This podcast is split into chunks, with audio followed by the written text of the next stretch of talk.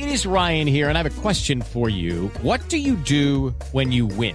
Like, are you a fist pumper? A woohooer, a hand clapper, a high fiver. I kind of like the high five, but if you want to hone in on those winning moves, check out Chumba Casino. At ChumbaCasino.com, choose from hundreds of social casino style games for your chance to redeem serious cash prizes. There are new game releases weekly, plus free daily bonuses. So don't wait. Start having the most fun ever at ChumbaCasino.com. No purchase necessary. BGW. Void were prohibited by law. See terms and conditions. 18 plus. Siete en punto, panorama informativo 88.9, información que sirve. Yo soy Alejandro Villalbazo en el Twitter, arroba Villalbazo13. Es viernes 25 de junio, Iñaki Manero. ¿Cómo te va, Iñaki? ¿Cómo estás, Alex Villalbazo, Alex Cervantes? A todos los amigos de la República Mexicana, gracias por despertar en viernes con nosotros. Adelante, Iñaki. Vámonos con el panorama COVID. La cifra de casos a nivel mundial es de 180 millones 37 mil 156. El número global de personas fallecidas llegó ya a 3.901.311. Nos estamos acercando a los 4 millones de personas fallecidas. Por cierto,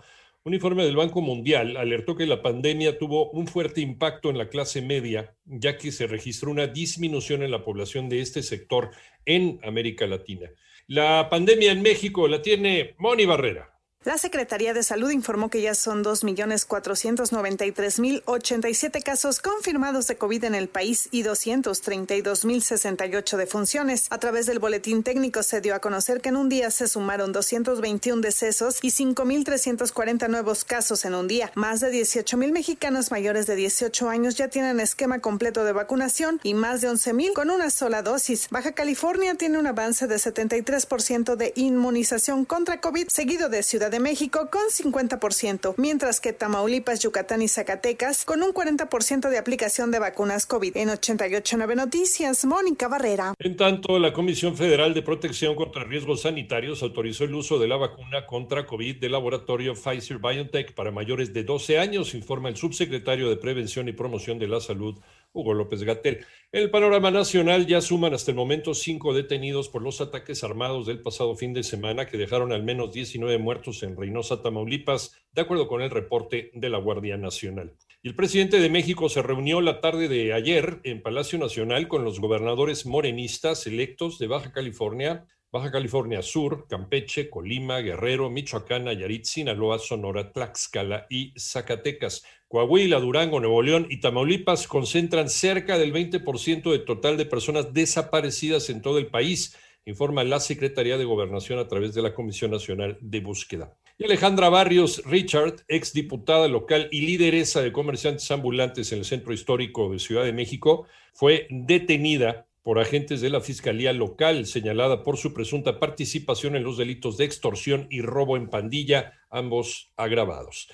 Ya avanza el caso del sujeto que arrolló a dos mujeres en la alcaldía Iztacalco, Manuel Hernández. Fue vinculado a proceso por feminicidio en grado de tentativa Diego Armando Elguera, quien el pasado 12 de junio arrolló a dos mujeres en Iztacalco. Se determinó que no era posible reclasificar el delito, ya que amenazó a las dos mujeres antes de que sucedieran los hechos. Se fijó un plazo de tres meses para la investigación complementaria. Escuchemos a Oscar Miranda, abogado de Poli. Era una de las víctimas le dijo perra y que iban a valer madre. Eso es lo que tomó en consideración el juez previo a esta contextualización de violencia.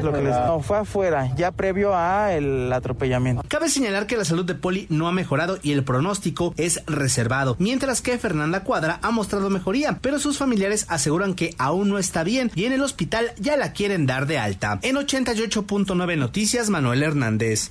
El panorama internacional sigue todavía el misterio. Al menos una persona murió, 99 continúan desaparecidas tras el derrumbe parcial de un edificio de apartamentos en Surfside, en el condado de Miami-Dade, en Florida, donde los equipos de rescate aún trabajan entre los escombros en busca de posibles sobrevivientes. El presidente de los Estados Unidos, Joe Biden, aprobó la declaración de emergencia para el estado tras el lamentable hecho.